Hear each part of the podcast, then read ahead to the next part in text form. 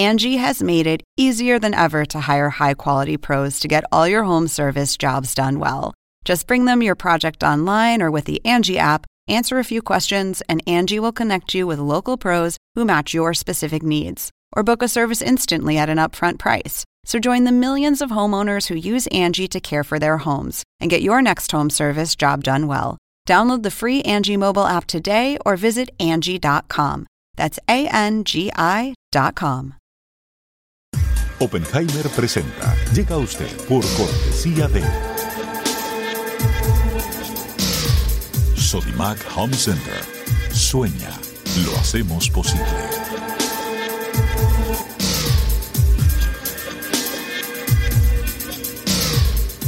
Jingle, líderes en administración integral de capital humano.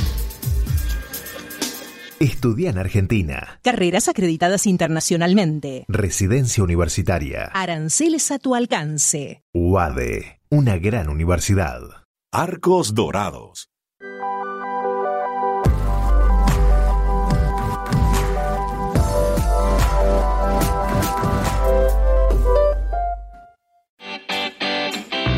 Ingresa en lacaja.com.ar, asegura tu auto y llévate un 15% de descuento por medio año.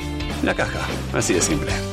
¿Sabías que según un estudio de la Universidad de Oxford, casi la mitad de los trabajos actuales podrían dejar de existir en 10 años? La inteligencia artificial llegó para quedarse. ¿Cómo te va a afectar la automatización? ¿Cuáles son los trabajos del futuro? Andrés Oppenheimer te lo cuenta en su nuevo libro, Sálvese quien pueda. Y no te quedes atrás. Encuéntralo en librerías.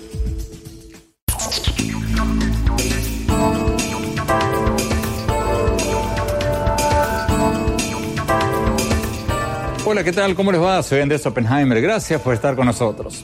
Les cuento que acabo de regresar de Argentina, donde estuve una semana entrevistando a mucha gente sobre las elecciones del 27 de octubre. Y me encontré con una creencia casi generalizada de que la fórmula peronista o kirchnerista, encabezada por el candidato presidencial Alberto Fernández y su ex jefa, la expresidenta Cristina Fernández de Kirchner, van a ganar las elecciones. En agosto hubo unas elecciones primarias llamadas PASO en que la fórmula de Fernández, de Fernández y Fernández le ganó al presidente Mauricio Macri por 16 puntos porcentuales. Es una ventaja que va a ser muy difícil de remontar, pero no imposible en las presidenciales de octubre. Y es un proceso electoral lleno de sorpresas. Macri, el presidente de la coalición de centro-derecha llamada Juntos por el Cambio, escogió como su candidato a vicepresidente al senador peronista Miguel Ángel Pichetto, que hasta hace pocos meses era de la oposición.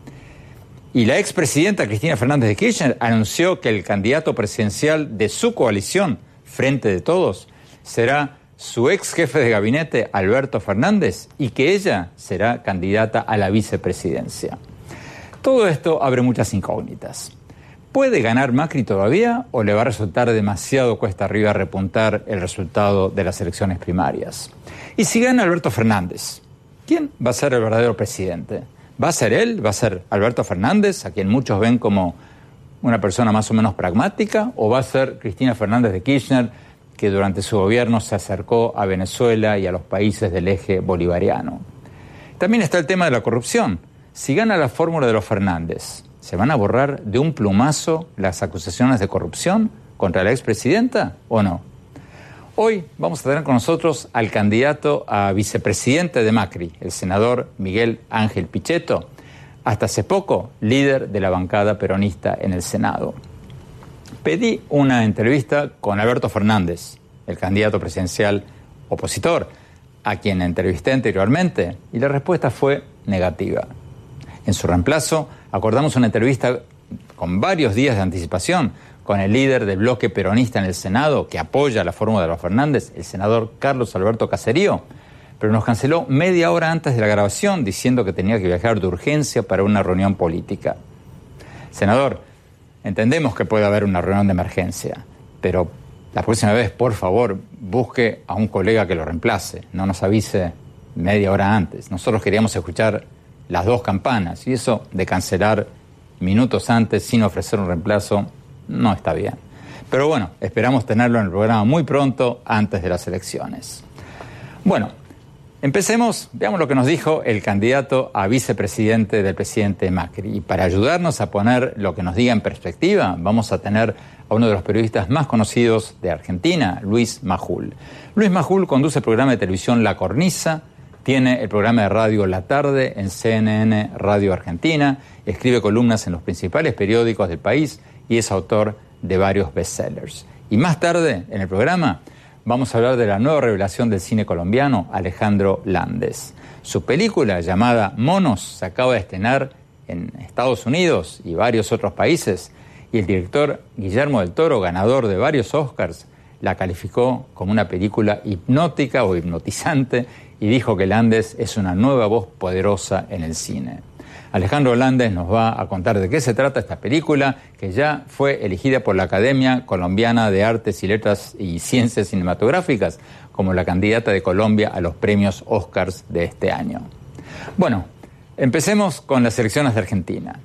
Luis, muchas gracias por estar con nosotros. Antes de preguntarte si Macri todavía puede ganar esta elección o si ya está perdida para él, Veamos lo que nos dijo su candidato, el candidato de Macri a vicepresidente, el senador Miguel Ángel Pichetto.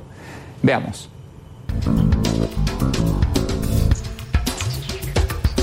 Senador Miguel Ángel Pichetto, muchas gracias por recibirnos.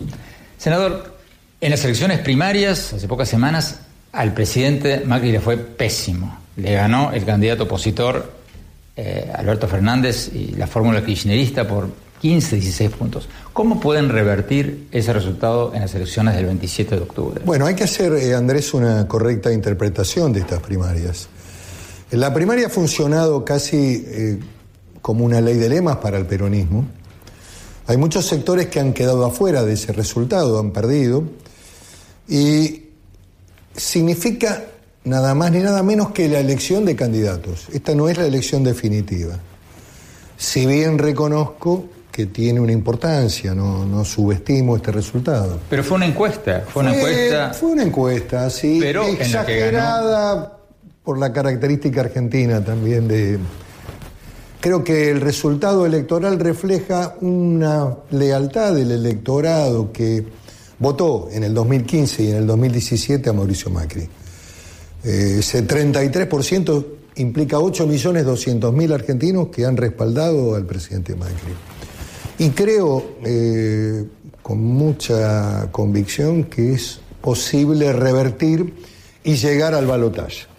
el balotaje es la segunda vuelta. El balotaje es la segunda vuelta o la doble vuelta, que significaría que Alberto Fernández no supere los 45 puntos y que Juntos para el Cambio avance a 35 36 puntos.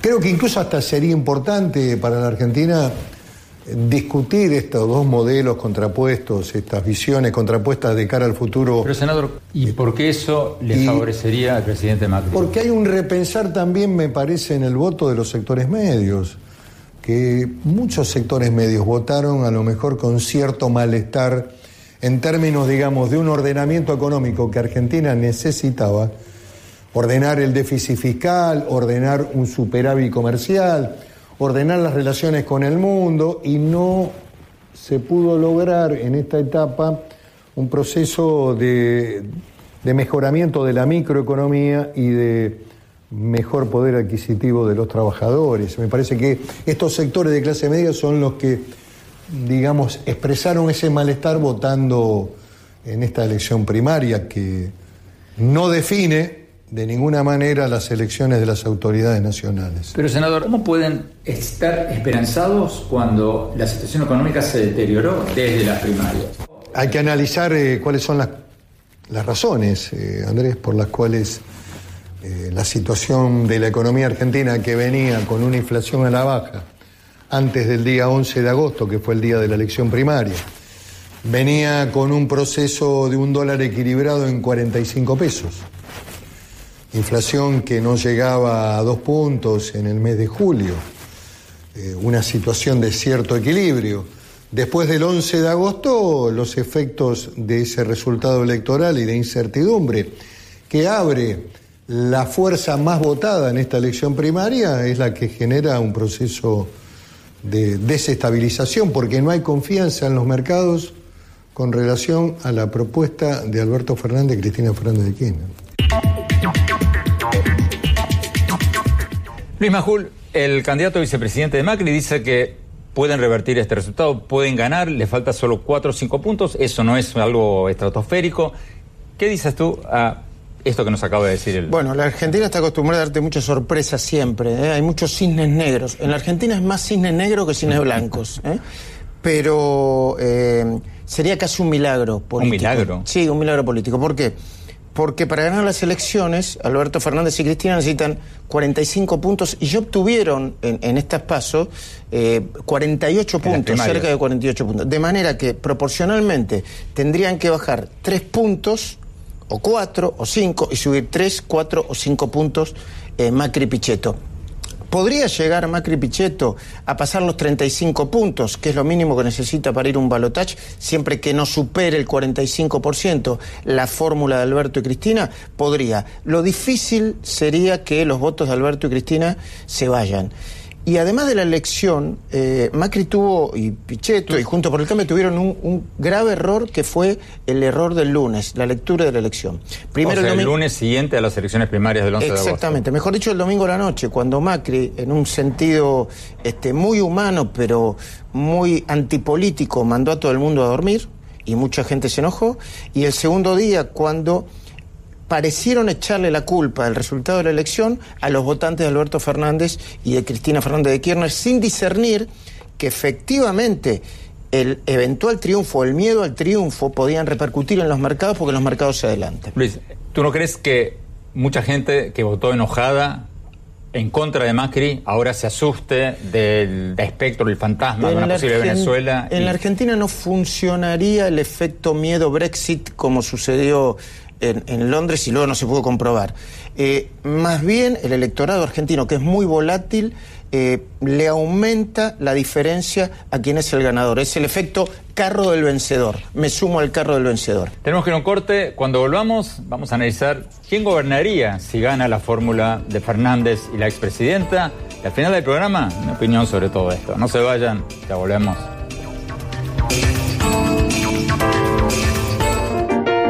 Sueña con ser el papá que tiene las herramientas para hacerlo todo. Busca, encuentra, compara. Descubre la que siempre habías querido. Ven a Sodimac Home Center y llévate una o llévatelas todas. Pruébalas, siéntelas. Compra las herramientas de un super papá sin que te supercueste. Y haz tus super proyectos. Encuentra más, ahorra más.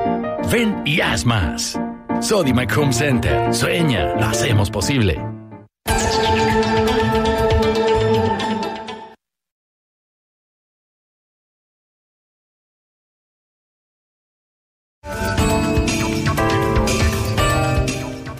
Gracias por seguir con nosotros. Como les contaba al principio del programa, acabo de estar una semana en Argentina. Le pedí una entrevista al candidato presidencial opositor, Alberto Fernández, que se presenta con la expresidenta Cristina Fernández de Kirchner como candidata a la vicepresidencia. No me dio la entrevista. Una pena, porque lo conozco desde hace por lo menos 15 años, he tenido un buen trato con él y me hubiera gustado hacerle varias preguntas que no ha respondido todavía. Por ejemplo, me hubiera gustado preguntarle cómo puede haber dicho que Venezuela no es una dictadura, sino solo un gobierno autoritario y que las instituciones están funcionando allá. Entre comillas, eso es lo que dijo. Me hubiera gustado preguntarle cómo puede haber dicho algo así, porque según la alta comisionada de los derechos humanos de las Naciones Unidas, Michelle Bachelet, solo en el año 2018, en un año, en Venezuela, unas 5.300 personas fueron muertas mientras se resistían a la autoridad. Cifras de la propia administración, del propio gobierno de Nicolás Maduro. Y la Organización de Derechos Humanos Human Rights Watch dijo en un informe pocos días atrás que las fuerzas de acciones especiales de la policía venezolana, o sea, el gobierno de Maduro, son responsables de casi 18.000 ejecuciones extrajudiciales desde el año 2016. ¿Escucharon bien? 18.000 personas muertas. Eso es tanto más que en los peores momentos de la dictadura argentina de los años 70. ¿Cómo pueden Fernández y el kirchnerismo criticar la dictadura argentina y decir que Venezuela no es una dictadura? ¿Y cómo puede decir que en Venezuela las instituciones están funcionando? Más de 50 países incluyendo Estados Unidos, Francia, Alemania, España y muchos otros, le han quitado su reconocimiento a Maduro precisamente porque dicen que Maduro se robó las elecciones del 2018, entre otras cosas porque se había apoderado del Poder Judicial, del Poder Electoral y de casi todas las instituciones democráticas. Y además de proscribir a los principales candidatos de la oposición. ¿Cómo puede decir que las instituciones funcionan en Venezuela? Esas declaraciones de Alberto Fernández han creado muchos temores en inversionistas y muchos gobiernos democráticos. En otros tiempos, entre los tiempos de los Kirchner, cuando había un boom de las materias primas, cuando Argentina tenía dinero por la bonanza de los commodities, de los productos básicos, uno podría haber pensado, bueno, no importa lo que piensan los inversionistas o Estados Unidos o el Fondo Monetario o quien sea. Pero ahora Argentina está quebrada, en parte porque los gobiernos kirchneristas casi duplicaron el gasto público entre el 2003 y el 2015, del 23% del Producto Bruto en el 2003 al 42%, más del 42% del Producto Bruto en el 2015, según datos del Fondo Monetario Internacional. Hoy, más que nunca, Argentina necesita insertarse en el mundo, lograr que le den mejores condiciones para pagar esas deudas, más que aislarse del mundo. Mi conclusión, tras mi visita a Argentina de una semana, es que Argentina va a seguir siendo un país inviable mientras siga gastando más de lo que produce. Así de sencillo. No puede ser que Argentina tenga más de 9 millones de gente trabajando en el sector privado y entre 15 y 18 millones de gente pagada por el Estado, entre empleados públicos, jubilados y subsidiados. O sea, 9 millones en el sector privado pagando por prácticamente el doble de gente subsidiada o pagada por el Estado. No hay país que pueda vivir así. En otros países como Chile es al revés. Hay más gente en el sector privado que en el sector público. Por eso creo que el problema de Argentina, más que económico, es político. Creo que es más urgente que nunca que quien gane estas elecciones, sea quien sea, haga un acuerdo político de unidad nacional para que el país deje de gastar más de lo que produce. O sea, un acuerdo nacional para tratar de curar la enfermedad en lugar de tratar de curar los síntomas. Argentina es un país espectacular, un país hermoso, un país lleno de gente talentosa. Pero si no hace eso, si no hace un acuerdo político, un acuerdo nacional para dejar de gastar más de lo que produce, va a seguir yendo de crisis en crisis como en los últimos 70 años. Ojalá lo hagan. Bueno, se nos acabó el tiempo. Los invito a visitar mi blog sobre política, economía, innovación y tecnología en el sitio web andresopenheimer.com. Si se registran ahí, les vamos a mandar por email todas las semanas mis columnas del Miami Herald y nuestros más recientes programas de televisión. Les recuerdo la dirección es andresopenheimer.com. Y también los invito a seguirme en Twitter en arroba OpenheimerA y en mi página de Facebook y ahora también en Instagram en Andrés Oppenheimer todo seguido. Gracias, gracias por habernos acompañado. Hasta la semana próxima.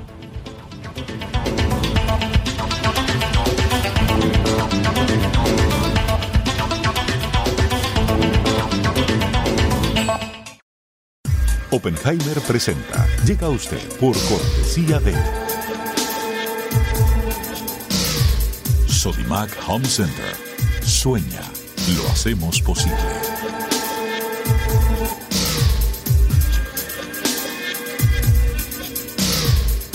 Jingle, líderes en administración integral de capital humano.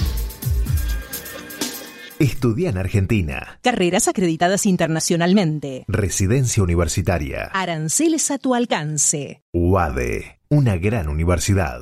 Arcos Dorados.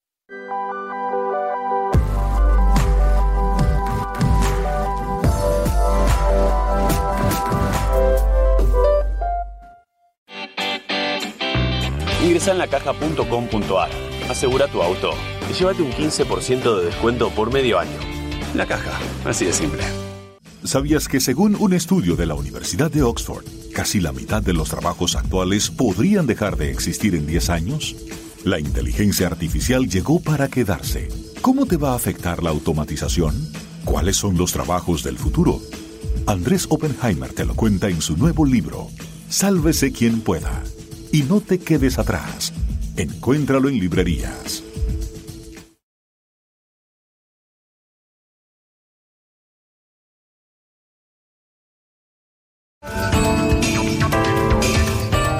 Gracias por seguir con nosotros. Hace pocos días se estrenó en Estados Unidos y varios otros países la película Monos, del joven cineasta, o más o menos tiene 38 años, ¿tenés?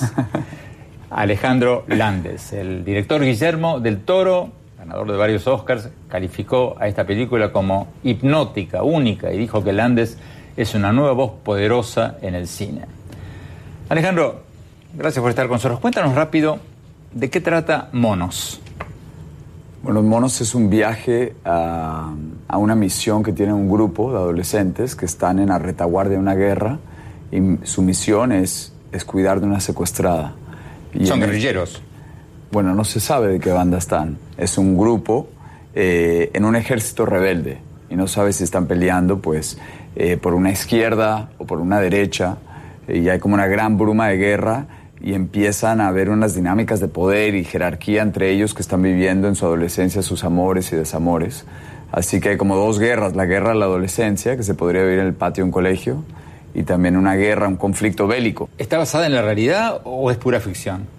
Está basada en, en muchas realidades, en distintas realidades. Te digo que vimos movimiento rebelde Rastafari, vimos eh, grupos armados colombianos, vimos todo tipo de, de, combate irregular para crear lo que es al fin y al cabo una alegoría. ¿Una alegoría sobre qué? Bueno, una alegoría sobre el conflicto, particularmente el conflicto moderno. ¿No? que creo que es muy distinta a lo que vivieron nuestros abuelos o, o, bisabuelos, esas líneas de batalla, las primeras filas épicas, románticas, tal vez una noción mucho más clara de qué era ganar, qué, qué significaba ganar. Hoy en día las, la, la, las guerras son de la retaguardia, ¿no? Pero estos niños están ideologizados, saben por lo que están luchando o no tienen la menor idea. Eh, en realidad está inspirado en algo que me, que me pasó conociendo muchos chicos que estuvieron en el combate, que muchos de ellos militaban en ambos lados ideológicos, no al mismo tiempo, pero en distintos momentos. Y no es que creo que cambiaban de ideología, cambiaban de trabajo. ¿no? O sea que la guerra se ha convertido en un trabajo. Yo creo que en muchos casos, particularmente esa edad, sí. Alejandro, te ha ido fantástico. ¿Cuántos premios ganaste? Ya. Con monos, con monos, bueno, ha sido genial. La película ha ganado como 18, 19 premios internacionales. Estrenamos en, en más de 35 territorios. Y, ¿Países? y bueno, sí, bueno, distintos. Bueno, hay territorios como es de Escandinavia, que son varios países, Okay. pero hay un distribuidor Okay. que lo maneja. Eh, y bueno, sale grande en Australia, en Taiwán. eh, China y estamos ahora próximamente por lanzar en Inglaterra, que es un gran estreno allá, en Italia, en Francia. Y bueno, lo que ha sido muy interesante es que la película, bueno, parte de una realidad, eh, que es la realidad colombiana, eh, un conflicto eh, con una bruma de guerra de 60 años, pero sin embargo creo que se asemeja a la guerra como, como la conocemos hoy y ha tocado como una fibra que rompe fronteras, que es lo más lindo que hace el cine, ¿no? Que, que trafican emociones. ¿Y fue ya o va a ser nominada por Colombia para el Oscar? Fue, fue ya nominada a los Óscares y a los Goya, que es la primera vez que es Colombia escoge la misma película para los dos. ¿Le podemos contar a nuestra audiencia cómo empezaste tu brillantísima carrera o, o es un secreto? No, no es un secreto, es contigo. Arranqué aquí. ¿Salido de la universidad? Salí de la universidad meses, leí uno de tus libros, me diste una pasantía y, eh, y me, me dijiste que querías armar un programa de televisión y yo te dije muy claro que, bueno, mi papá no me dejaba ver televisión de chico, ¿no? Así que yo no sabía nada de televisión, pero bueno, me insististe y empezamos a trabajar, a armar este programa que es Oppenheimer Presenta y en uno de ellos... Eh, en ese momento habían acusado al entonces presidente boliviano Gonzalo Sánchez de Lozada de haber, eh, haber básicamente dejado un saldo de muertos en la capital de La Paz y haberse fugado ¿no? por un levantamiento. Y él acusaba a un ¿Y lo, tal... entre- ¿y lo entrevistamos? Claro. Es que él acusaba al entonces eh, eh, líder sindicalista cocalero Evo Morales de haber liderado un golpe de Estado. Y tú me dijiste, consíguete a Evo. Y yo en ese momento, yo nunca había estado en Bolivia, nunca había hablado con Bolivia en mi vida. Y me dediqué a llamar a todos los diarios para llegar a este Evo Morales. Y llegamos. Y tú llegaste a Gonzalo Sánchez de Lozada. Entonces, una semana y media después de lo que era una especie de, para uno era un golpe de Estado y para el otro era como una fuga genocida, eh, lo estuvimos acá en el estudio, uno vía satélite y era una especie de, de Pinochet Allende, algo así, tal vez algo bastante dramático en el estudio y me marcó. Y meses después el hombre se lanza a la presidencia de Evo Morales y como recuerdas, nadie, nadie creía Nadie que él iba a ser presidente, ¿no? Bueno, Alejandro, un orgullo inmenso de que yo te esté entrevistando. Ojalá cuando ganes el Oscar me des una entrevista. Te lo voy a pedir de rodillas, por favor. Acuerda- ¿Te acuerdas quién soy? Difícil verte de rodillas, Andrés, difícil. Felicitaciones por todo y- Gracias. y suerte con monos. Gracias. Vamos a un corte rápido y mi opinión sobre lo que vi en mi visita a Argentina y qué iba a pasar ahí. No se vayan, ya volvemos.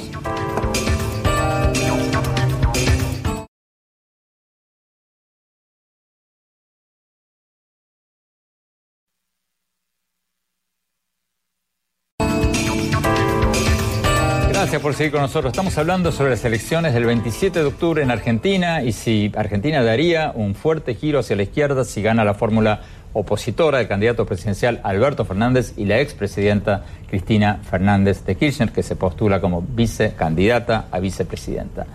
Primero lo que nos dijo el candidato a vicepresidente del presidente Macri, el senador Miguel Ángel Pichetto, cuando le preguntamos si hay un peligro de autoritarismo, de una vuelta al autoritarismo si gana la fórmula opositora. Veamos.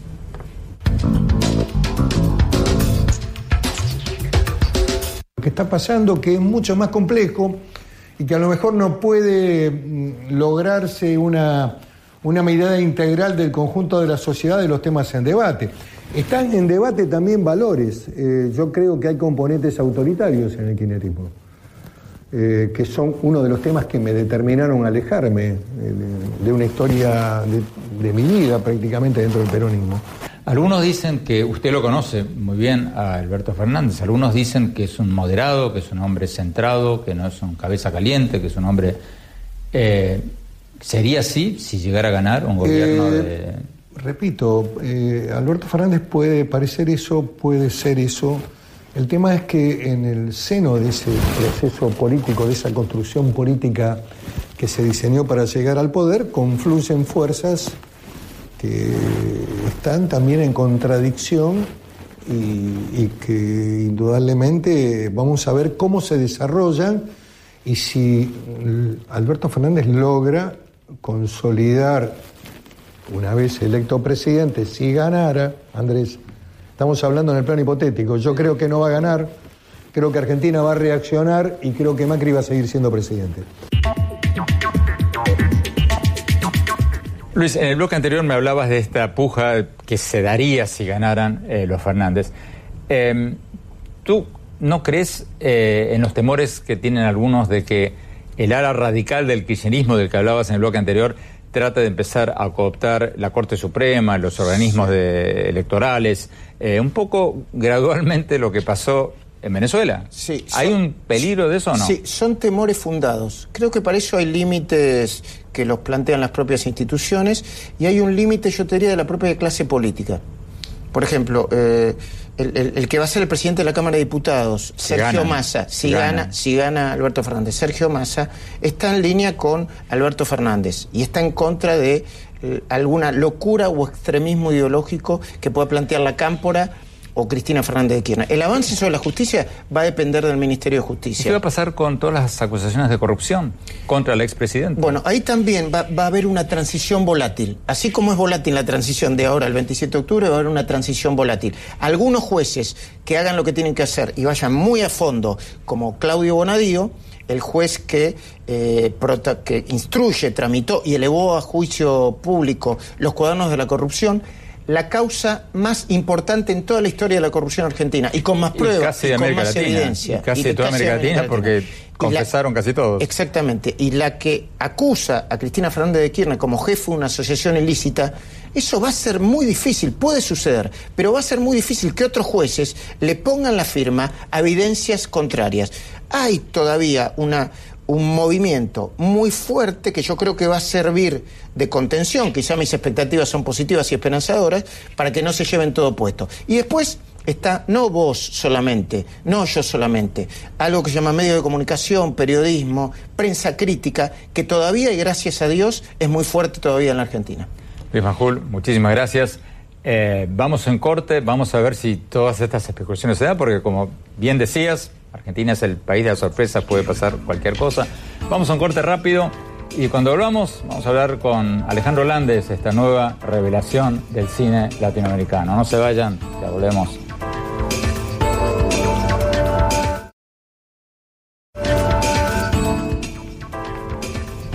Gracias por seguir con nosotros. Estamos hablando sobre las elecciones del 27 de octubre en Argentina y si Argentina daría un fuerte giro a la izquierda si gana la fórmula opositora del candidato presidencial Alberto Fernández y la expresidenta Cristina Fernández de Kirchner, que se está postulando ahora como candidata a vicepresidenta.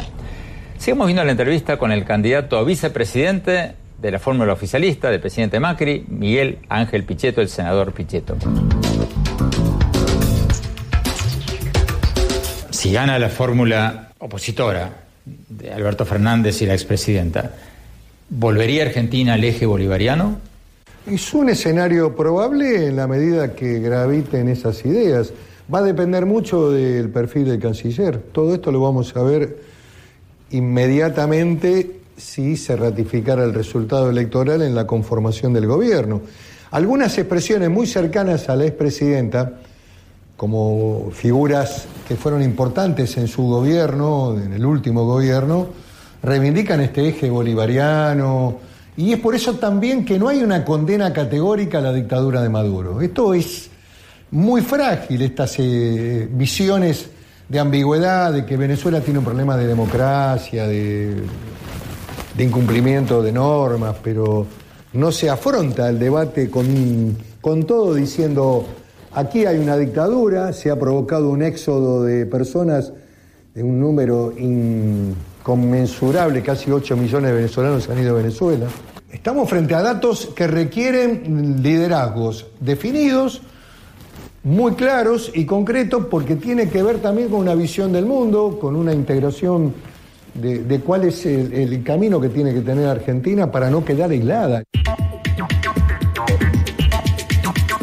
Luis Majul, tú fuiste el que entrevistaste hace poco al candidato Alberto Fernández y le preguntaste sobre Venezuela y él te dijo que no es una dictadura, es un gobierno autoritario, pero no una dictadura. Sí, era un gobierno, consejos autoritarios, eso fue lo que dijo. ¿Tú crees que Argentina se acercaría de nuevo al eje bolivariano si gana esta fórmula de Fernández y Fernández? Eh, tiendo a creer que no. Habría que ver quién es el jefe, de, el, canciller o el, o el ministro de Relaciones Exteriores, pero por los nombres que se manejan, tanto sea Felipe Solá, como Jorge Arguello. Como Jorge Arguello, eh, yo no lo veo cerca del eje bolivariano. No, ni ideológicamente, aunque puede ser utilizado como una excusa para la presión del ala kirchnerista y de la cámpora, ni siquiera culturalmente. La cámpora es el ala radical, digamos. La cámpora es el ala radical del kirchnerismo, efectivamente.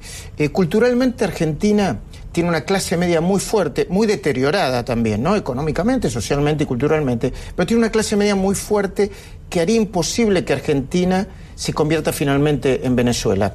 Eh, las mismas elecciones, aún con una derrota de Juntos por el Cambio, implica que ese núcleo duro, que aún Macri perdiendo y devaluando la moneda, más de cuatro veces y por porcentajes altísimos en la República Argentina, que es la respuesta eh, concreta de por qué perdió la elección de las PASO y por qué va a ser muy difícil que eventualmente las ganes, aún así hay una clase media muy fuerte que reclama eh, a favor de la justicia contra la corrupción y contra la idea de que Argentina se puede convertir socialmente y culturalmente en Venezuela, aunque hay una discusión social y cultural apasionante. Macri la quiso cerrar en cuatro años. Quiso convertir a la Argentina en una especie de Canadá, diciéndole a los argentinos, bajen el aire acondicionado, no gasten energía porque la energía es lo más caro que existe en el mundo. No lo logró. Culturalmente la Argentina todavía está bastantes pasos atrás para convertirse en eso que quería Macri. Tenemos que ir a un corte. Cuando hablamos, seguimos con la discusión sobre las elecciones de Argentina y después mi opinión sobre todo esto. No se vayan, ya volvemos.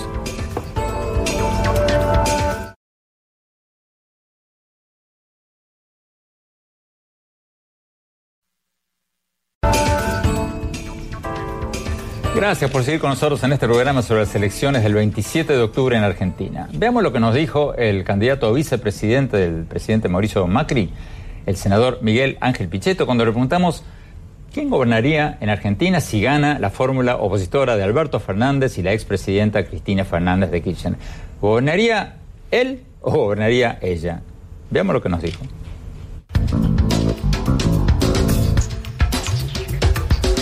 Creo que el poder, desde el punto de vista político, la centralidad de esa fórmula la tiene la candidata a vicepresidente. No tengo ninguna duda. ¿Por qué? Primero porque tiene un, un, control del Congreso que viene construyendo desde el año 2015. Desde el mismo año de su retirada como presidenta empezó a construir el espacio de representación parlamentaria con legisladores, diputados y senadores elegidos eh, prácticamente desde su visión. Esto también se consolidó en el 2017 y, en esta elección. Con lo cual, me parece que el control del Congreso está más cercano, más identificado con la figura de la vicepresidenta. La relación con los movimientos sociales, piqueteros, organizaciones, sindicatos, y en este caso también aparece un hecho novedoso. Hay cinco o seis gobernadores que tienen una clara identificación también con, con la figura de la expresidenta de la Nación. Hablando con políticos, empresarios, todos me cuentan la misma historia, que la expresidenta está deprimida porque tiene un conflicto con su hija, que está Lo en tratamiento lo tiene, en Cuba, eh, que, sí. que ella quiere en realidad dar un paso atrás, ser una figura simbólica, eh, dar discursos en el Senado, pero realmente no le interesa el día a día de la política y quiere entregarle todo a Alberto Fernández. ¿Usted la cree esa historia o es un No, verso eh, para... No, yo creo que el tema de la hija es un tema que seguramente como madre le preocupa y eh, uno tiene que tener consideración con ese tema, pero yo no creo en, una Cristina retirada, contemplativa. Eh, creo que tiene un ejercicio de la política muy directo, muy, muy fuerte, de gran centralidad. Luis Majul, tú escuchaste lo que dijo el candidato a vicepresidente Macri. Él cree que si gana la fórmula opositora, el que va a gobernar, la que va a gobernar, va a ser Cristina, no Alberto Fernández. Bueno, eh, primero, Miguel Ángel Pichetto está en campaña y nosotros somos periodistas, que es muy distinto. Segundo, hay una mirada intermedia entre lo que dije, entre lo que dice Pichetto, que efectivamente va a gobernar, gobernar Cristina, y la idea de que Cristina está retirada, que es cierto que se repite mucho en los corrillos alrededor del frente de todos. La primera mm, constatación que hay que hacer acá es que Alberto Fernández no es títere de nadie, gobierna, discute, tiene una fuerte personalidad. Discutió con Néstor Kirchner mientras fue jefe de gabinete, discutió con Cristina Fernández de Kirchner y renunció eh, cuando no había terminado el primer año del mandato de Cristina Fernández de Kirchner. Tiene claro que va a tener que compartir parte del gobierno con Cristina Fernández de Kirchner y la va a escuchar porque lo dice, pero está trabajando muy fuertemente para aliarse con los gobernadores, con los intendentes e incluso desde el punto de vista periodístico, Pero- incluso en lo que te dice... Luis, ella va a tener, va a ser presidenta del Senado, va a tener una buena parte del Congreso, Sí. va a tener la provincia de Buenos Aires, que es la más No. rica del país, y va a tener varias otras provincias, No, varios otros gobernadores. Y va a tener algo más, va a tener algo más. El discurso ideológico propicio para correr por izquierda a Alberto Fernández si es que las cosas se ponen mal. Por eso Alberto Fernández, cuando dice quiero cerrar la grieta, lo que está planteando La es grieta la, es la división política la entre división política entre y kirchneristas. Sí, grieta que también existe en los Estados Por Unidos cierto, entre los demócratas cierto, y los republicanos. Y cuando veo lo, de- del el- el posible juicio a, a Trump, eh, veo que se nota mucho más, incluso en las calles, ¿no? Eh, quizá los argentinos o muchos le habremos exportado este virus a- al resto del mundo, espero que no. Pero volvamos, volviendo a la pregunta. Eh, va a haber una disputa probablemente ideológica y Alberto Fernández la piensa resolver, primero, teniendo una primera parte de su gobierno con medidas económicas eh, que favorezcan a la base electoral del Frente de Todos. Impuestos para los que más tienen, eh, retenciones a los productos del campo para cobrar rápidamente. Y por otro lado, intentar ganar tiempo con los sindicatos y los empresarios para hacer un acuerdo económico-social. Pero además, mirar al periodismo crítico, como vos, como yo o como muchos otros, que lo hemos criticado mucho a él y a Cristina, y empezar a eh, eh, generar espacios de ¿Tú tolerancia. no crees que va a ser lo contrario? ¿Tú no crees que van a empezar a cercenar espacios? Es probable, es probable, es muy probable que vuelva el intento de censura kirchnerista de parte de los sectores kirchneristas que no saben hacer otra cosa y que no son intolerantes. pero no de él. No de parte de él. Yo creo que del éxito del cierre de la grieta económica, política, cultural y de la tolerancia depende el éxito de su gobierno. Tenemos que no corte. Cuando volvamos, vamos a hablar cuáles son las posibilidades de que Argentina vaya por el camino de Venezuela. ¿Es una fantasía, una estrategia de miedo o hay una posibilidad? No se vayan, ya volvemos.